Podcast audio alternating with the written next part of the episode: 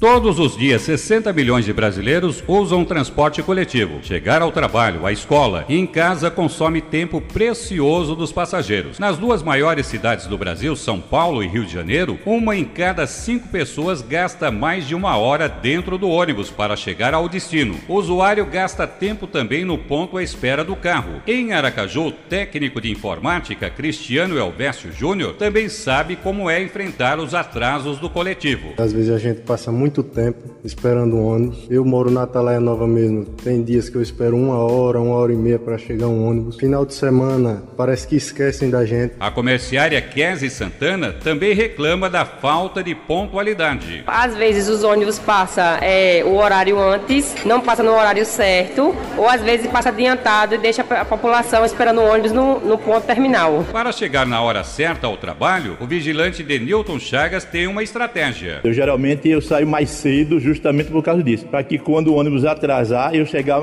no horário é, no trabalho, porque se eu for depender do horário do ônibus eu chego atrasado, com certeza. Os atrasos agravam um problema sério enfrentado por passageiros em todo o Brasil: a superlotação. O empresário e morador da zona leste de São Paulo, Walter Jerônimo, pede mais linhas de ônibus. Enquanto a população que usa o trem, metrô e ônibus eles reclamam das condições que são lotadas, tem problema, vandalismo, pá para muito, demora muito, né?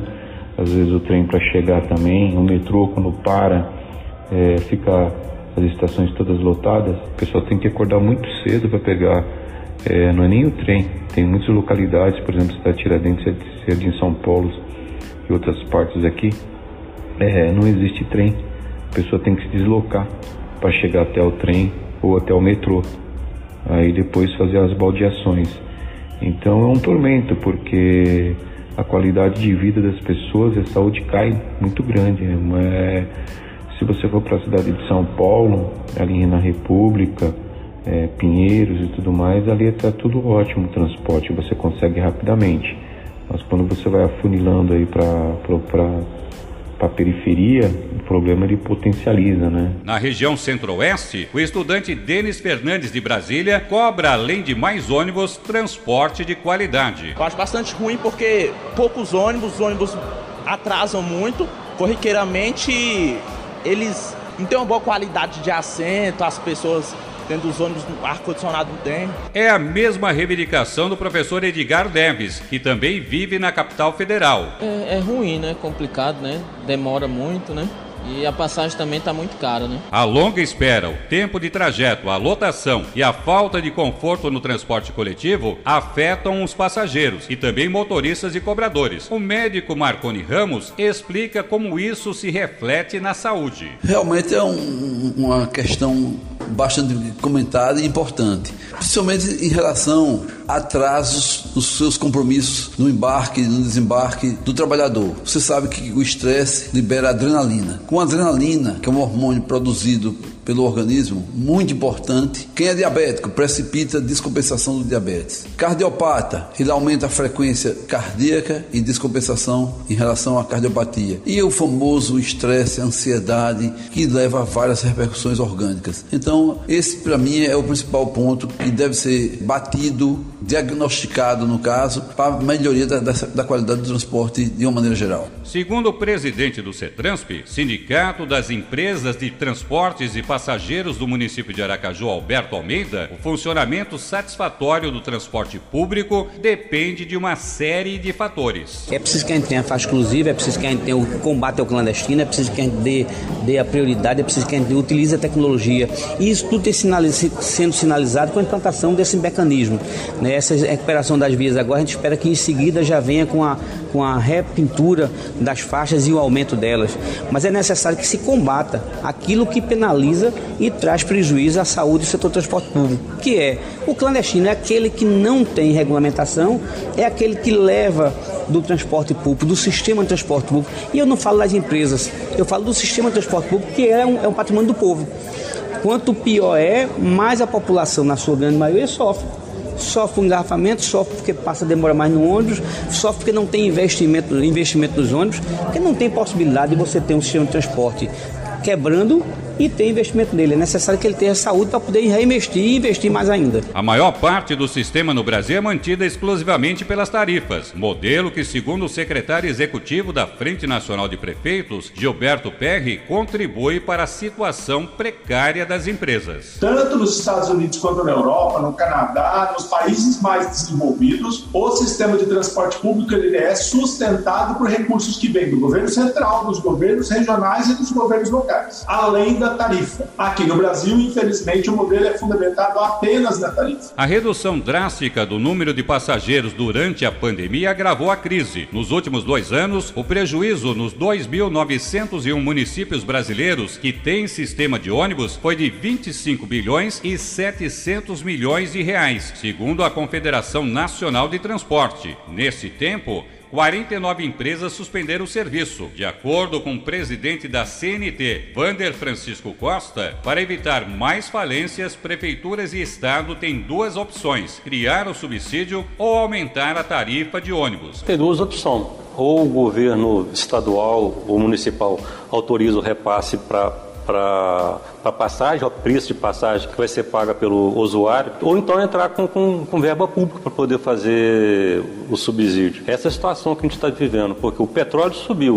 O governo brasileiro não consegue controlar o preço internacional de, de petróleo. Isso é reflexo da, da, economia do mercado e foi agravado agora pela guerra na, na Europa. Então, no curto prazo, tem duas situações. Ou você autoriza o repasse de passagem, ou você vai entrar com recurso público para subsidiar. Porque não atendido essas duas situações que são as mais racionais, vai faltar transporte. E em Minas Gerais já aconteceu isso. Nós temos algumas cidades do interior de Minas Gerais que, por insistência do governo em não repassar os aumentos de custo, os empresários quebraram, faliu e chegou um dia que a população deles não, não tinha como ir trabalhar, por absoluta falta de capacidade econômica de pagar o óleo diesel. Outro fator que colabora para que a tarifa pese no bolso do passageiro é a gratuidade e as meias passagens, que segundo o especialista em transporte público, André Fialho, deveriam ser subsidiadas. É, nós observamos também, é bom destacar isto, né, que aqui no Brasil, além de não ter subsídio na maior parte das cidades, é, existem os gratuitos que são transportados, que existe, é, tem a necessidade de custos de frota, de custos operacionais para poder transportar os 20% de gratuitos, que não contribuem com a arrecadação do sistema. Então, é, quem paga é o passageiro que paga a tarifa normal, que está cobrindo também o passageiro gratuito. Né? Então é isso, é outro subsídio, né, que isso deveria ser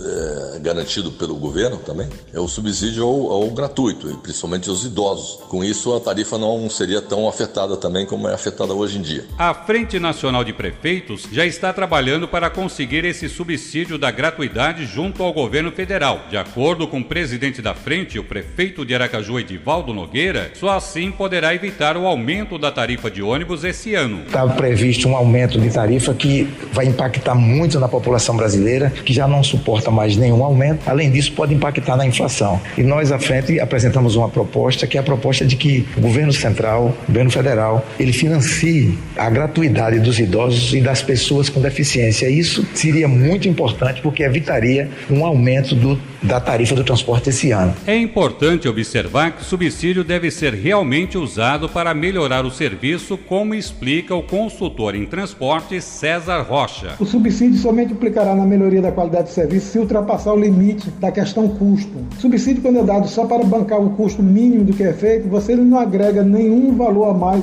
à prestação do serviço, não significando melhoria da qualidade. Manter satisfatório nível de investimento na infraestrutura do setor, tanto na parte viária, quanto na parte de infraestrutura de terminais, sinalização, tecnologia embarcada. Esse somatório de ações que você pode fazer, de certa forma, dá um prenúncio de melhoria da qualidade. Se não, vamos continuar com veículos e terminais superlotados nos picos, frota envelhecida e sem conservação, alto tempo de deslocamento em função de tráfego, via sem conservação adequada, aumento do custo por maior consumo de combustível e uma ciranda sem fim. O custo aumenta por falta de investimento na melhoria que possa propiciar qualidade ao transporte e uma coisa coisa vai puxando a outra, mais subsídio, maior custo, mais subsídio, maior custo, sem que isso se reverta exatamente na melhoria da qualidade do serviço prestado. A vereadora de São Paulo, Juliana Cardoso, diz que é preciso fazer um estudo sobre os modelos alternativos de subsídios para aumentar a arrecadação dos recursos e manter a sustentabilidade financeira do sistema. Olha só, cada caso é um caso. e cada um demanda um estudo muito técnico. Todavia, é preciso encontrar modelos alternativos de financiamento dos subsídios. Existem caminhos como a exploração da publicidade nos espaços dos ônibus e nos espaços da parada de ônibus. A melhoria do transporte público de qualidade torna mais atrativo e vantajoso frente a um transporte por veículos ou motos. Quanto mais passageiros no transporte público, maior a arrecadação de recursos e, consequentemente, maior a sustentabilidade financeira que pode oferecer o sistema. Mas é preciso, a partir da característica de cada cidade, para encontrar uma solução. Importante também dizer que o transporte público ajuda a melhorar a qualidade do meio ambiente, a qualidade principalmente do ar. Quanto menos veículos que a gente tiver rodando, melhor é para o meio ambiente. A vereadora acredita que o problema está na falta de um plano nacional de mobilidade, que deve respeitar as características de cada cidade e modelos de integração dos modais, priorizando o transporte público de qualidade. O problema não está no transporte público, mas na falta de ter uma política pública nacional estruturada é preciso ter um plano nacional de mobilidade urbana, respeitando as características de cada cidade, onde estão, claro, os entes federados, a União, o Estado e principalmente os municípios, que possam compartilhar as responsabilidades. Também é preciso fazer uma discussão de modelos que promovam a integração dos modais, priorizando o transporte público de qualidade e a modalidade ativa como a bicicleta, por exemplo. Aliás, aqui no estado de São Paulo, a gente tem as ciclovias e as ciclofaixas, que foram muito importantes de transporte para que as pessoas possam chegar pelo menos até o metrô, do bairro para o metrô. Bom, essa medida é utilizada em cidades do interior também, de menor porte, como meio de transporte. Os governos precisam priorizar os transportes e precisam ser transporte público em detrimento do transporte individual. Isso é essencial para que as pessoas possam usar cada vez mais esse espaço público. Para o presidente da Associação Nacional das Empresas de Transportes Urbanos, Francisco Cristóvão, as empresas também precisam de condições de custear as melhorias de infraestrutura que podem ajudar a reduzir o custo da passagem. Nesse momento, a única saída é subsidiar os passageiros.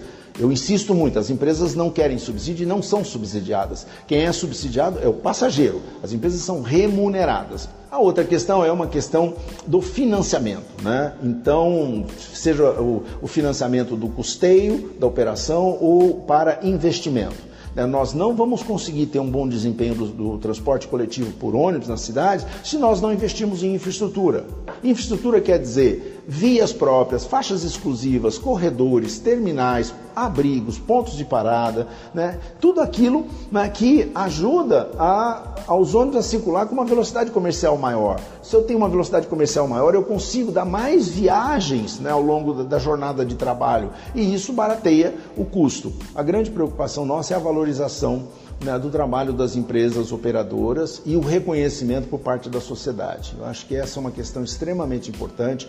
O transporte público foi né, considerado um negócio né, regido por lei de mercado, por incrível que pareça, né, e nós queremos que se cumpra aquilo que está no artigo 6 da Constituição, que o transporte é um direito social, e aquilo que está no artigo 30 da Constituição. É um dever do município cuidar dele, mas o município não consegue fazê-lo sozinho mais. Então, o Estado e a União devem achar maneiras de poder participar, né? porque o Estado e a União se beneficiam né, do, da produção do serviço. Sem o transporte, a economia não gira. E nós precisamos né, que os setores todos da economia produzam para que o país cresça, para que as coisas aconteçam. Então, é, a importância do transporte é fundamental, é essencial, ele é estratégico né, para o desenvolvimento do país. O ex-superintendente da SMTT em Aracaju e especialista em transporte público Bosco Mendonça defende que o transporte seja subsidiado pelos impostos dos veículos. Se o transporte coletivo tiver qualidade, muito mais pessoas vão priorizar o seu uso e deixar o carro em casa. Para você ter um transporte verdadeiramente sustentável, né, em todos os níveis você pensa de sustentabilidade, incompatibilidade, significa um transporte muito mais caro que esse. O usuário tem condições de pagar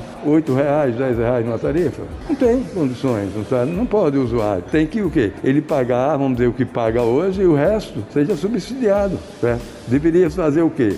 Dentro né, dos tributos que paga o automóvel, o transporte individual, né, que é quem sobrecarrega as ruas, é quem ocupa o espaço todo né, de mobilidade da cidade, são os automóveis, o transporte individual, deveria ter lá, no imposto dele de automóvel, uma parcela que viria para o transporte urbano. É isso que eu defendo. Dentro do IPVA, deveria ter um percentual do IPVA que viria para o transporte urbano, para que o município também pudesse chegar e enfrentar e oferecer um transporte de melhor qualidade.